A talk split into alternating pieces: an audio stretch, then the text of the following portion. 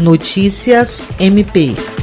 A Procuradora-Geral de Justiça do Ministério Público do Estado do Acre, Cátia Rejane de Araújo Rodrigues, participou nesta terça-feira de uma reunião com o governador Gladson Cameli, o prefeito de Rio Branco, Tião Bocalon, e representantes dos poderes executivo, legislativo e judiciário do Acre para discutir o cenário da pandemia da Covid-19 e analisar a necessidade de medidas restritivas ainda mais rígidas diante do agravamento de casos no Estado. Também pelo MPAC participaram da reunião o Procurador-Geral Adjunto para Assuntos Jurídicos, Sami Barbosa Lopes, e o Promotor de Justiça Glaucio Chiron Mochiro, que representa o MPAC no Comitê Estadual de Acompanhamento da Covid-19.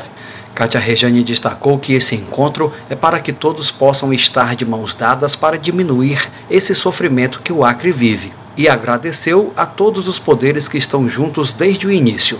Jean Oliveira, para a Agência de Notícias do Ministério Público do Estado do Acre.